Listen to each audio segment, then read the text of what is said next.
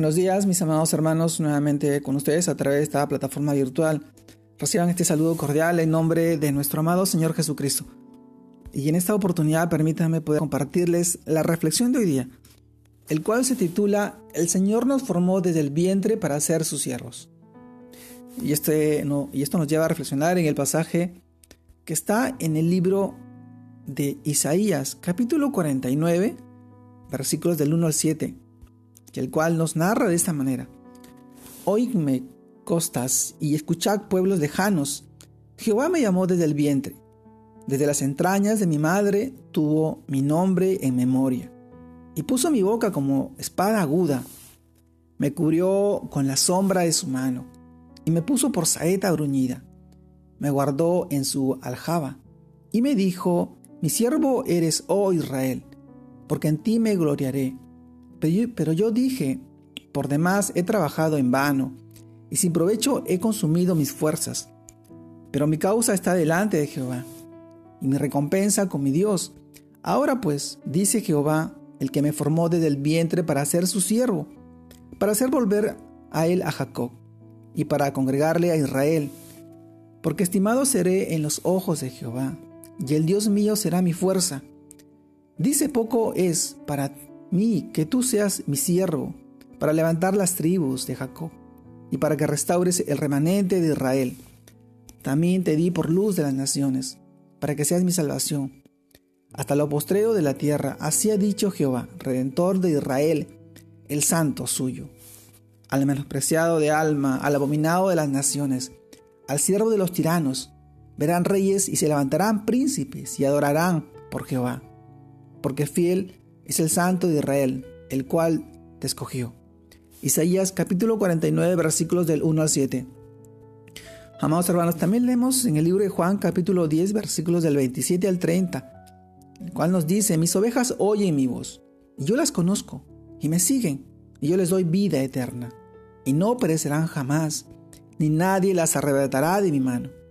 Mi Padre me las dio, es mayor que todos, y nadie las puede arrebatar de la mano de mi Padre. Juan capítulo 10 versículos del 27 al 30. Amados hermanos, el título de hoy día, El Señor nos formó desde el vientre para ser sus siervos. Y esto nos lleva a reflexionar en estos pasajes. Y en el tema de hoy día, en el cual en esta mañana nosotros pronunciamos nuestro nombre en voz alta. Escuchar nuestro nombre causa una impresión en nosotros. De una u otra forma, cuando nuestra madre nos llama con el nombre completo, generalmente es para llamarnos la atención. ¿sí? Algunos hemos eh, sentido eso y hemos escuchado esas palabras. Los nombres comunican el sentido de quiénes somos y de cómo nos relacionamos con las otras personas. En el libro de Isaías capítulo 49 versículo 1, el Señor declaró antes de que el Mesías viniera al mundo, oídme costas y escuchad pueblos lejanos, Jehová me llamó desde el vientre, desde las entrañas de mi madre tuvo mi nombre en memoria. Amados hermanos, eso, eso muestra la relación especial que el Mesías tiene con nuestro Padre, con nuestro Dios. Lo más importante es que esta relación se tiene hasta, hasta nosotros, por medio de, de nuestro Señor Jesucristo, nuestro amado Jesús. Al recibir a Cristo, hemos sido adoptados en la familia de Dios. En Efesios capítulo 1, versículo 5, dice, en amor, habiéndonos predestinado para ser adoptados hijos suyos, por medio de Jesucristo según el puro afecto de su voluntad. Entonces nosotros recordemos que no somos un número de una computadora. La palabra de Dios dice que Jesús nos llama por nuestro nombre. Le pertenecemos porque somos sus ovejas de su rebaño y nadie nos puede arrebatar sus preciosas y poderosas manos. Amado hermano, estas verdades de su palabra deberían darnos la seguridad de que estamos bajo el cuidado, estamos bajo la protección de nuestro Dios. Hoy en estos tiempos, yo te animaría a renovar nuestra confianza en el Padre.